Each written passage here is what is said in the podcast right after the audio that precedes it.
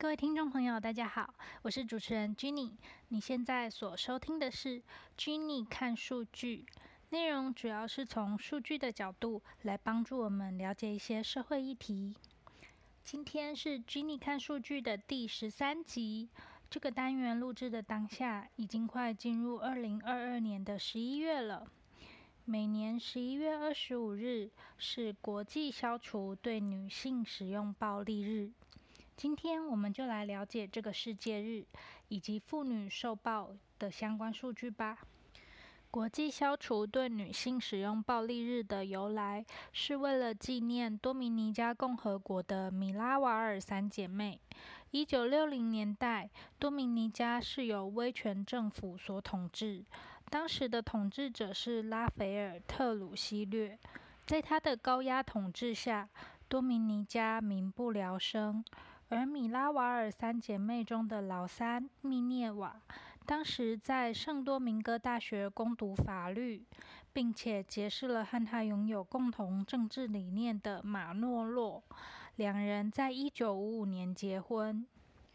一九五九年，米拉瓦尔姐妹和他们的丈夫以及其他许多中产阶级的人组织了六月十四运动。一九六零年一月，他们号召全国各地的代表准备起义。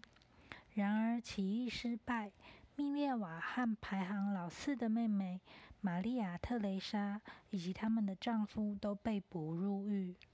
不过，特鲁西略因为害怕失去美国和教会的支持，于是释放了这对姐妹，但仍然把他们的丈夫关在监狱里。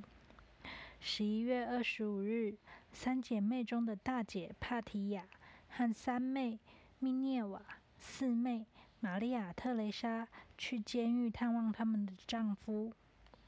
回程时，三姐妹和他们的司机被特鲁西略手下的秘密警察拦截，并且乱棒打死。这些人还将现场伪装成车祸的样子。然而，大众并没有被蒙蔽。特鲁西略的暗杀让米拉瓦尔三姐妹成为了女权主义与大众反抗强权的象征。三姐妹的死激起社会各界反特鲁西略的情绪。隔年，特鲁西略便被暗杀，结束了他三十一年的暴力统治。一九八一年。拉丁美洲妇女大会决定将米拉瓦尔姐妹遇害的这天定为拉丁美洲妇女反暴力日。一九九九年，联合国大会也通过十一月二十五日为国际消除对女性使用暴力日。接下来，我们从数据的角度来了解这个议题。先从比较轻微的性骚扰说起。根据联合国妇女署网站上今年二月所更新的资料显示，在中东及北非地区，百分之四十到六十的女性曾在街上遇到过性骚扰。这些骚扰通常是性评论、偷偷跟踪或尾随、盯着你看或抛媚眼。我们再来了解到妇女受暴的相关数据。全球估计有七亿三千六百万名十五岁以上的女性，一生中曾遭受过至少一次虐待。换算下来，这个比例大概是每三名妇女就有一名曾有受暴经验。其中，六亿四千万的受暴妇女，也就是百分之八十五以上，她们所遭受的暴力行为是他们的亲密伴侣所施加的。少于百分之四十的受暴妇女会去寻求任何形式的帮助，而大部分去寻求帮助的妇女，她们求助的对象是家人或朋友，很少人会寻求正规机构的协助。在寻求帮助的妇女中，少于百分之十的人会向警方求助。这个现象在青少年中更加的严重。全球有一千五百万名十五到十九岁的青少女曾经历过强迫性行为。根据三十个国家的资料，只有百分之一的人曾向专业求助。新冠肺炎也对受暴妇女造成了影响。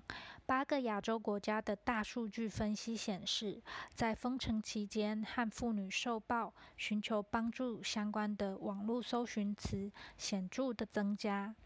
从二零一九年十月到二零二零年九月的这一年之间，和肢体暴力相关的搜寻，包括身体虐待迹象、暴力关系、脸部淤青遮瑕等关键字，在马来西亚上升了百分之四十七，在菲律宾上升了百分之六十三，在尼泊尔则上升了百分之五十五。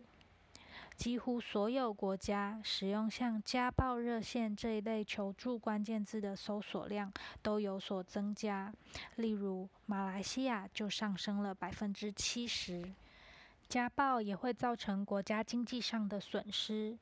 估计暴力造成的生产力损失的回归统计结果显示，遭受暴力的妇女，她们的所得比没有受虐待的妇女少了百分之三十五。在埃及，估计每年有五万个工作天因为婚姻暴力而损失。另外，卫生部门光是要照顾四分之一，大概是六十万名的幸存者，就要花一千四百万美元。在摩洛哥，每年对妇女身体或性暴力的总成本，估计高达三亿零八百万美元。二零二一年，整个欧盟基于性别的暴力事件成本估计约为每年三千六百六十亿欧元，其中针对妇女的暴力行为占了这个成本的百分之七十九，约为两千八百九十亿欧元。接着，我们再来了解到贩卖人口和女性被杀害的数据。二零一八年，全球每十位人口贩卖的受害者，约有五位是女性，两位是女孩。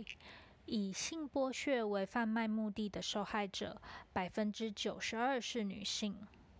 二零二零年，全球有八万一千名的妇女和女孩被杀害。其中大约有四万七千人，大概是百分之五十八，超过一半的比例是死于亲密伴侣或家庭成员之手。这相当于每十一分钟就有一名妇女或女孩在家中丧生。听到这些数据，我们可以知道，平权还有很长一段路要走。但这边我想传达一个观念。当我们在谈论女权时，并不代表这就是憎恨男性。平权需要所有人一起努力。我们可以透过在自己的社交圈传播平权的观念，捐款给相关机构，以及平等对待不同性别的人，这些方式来身体力行。好啦。今天的单元就分享到这里。如果你觉得这些资讯对你有帮助，请帮我按赞、订阅和分享给更多的人知道，这是鼓励我继续创作最棒的支持。也欢迎你留言告诉我你的感想，或提供想了解的社会议题让我知道，我可以慢慢将他们安排进 Jenny 看数据这个单元。再次感谢你的收看，我们下支影片见啦！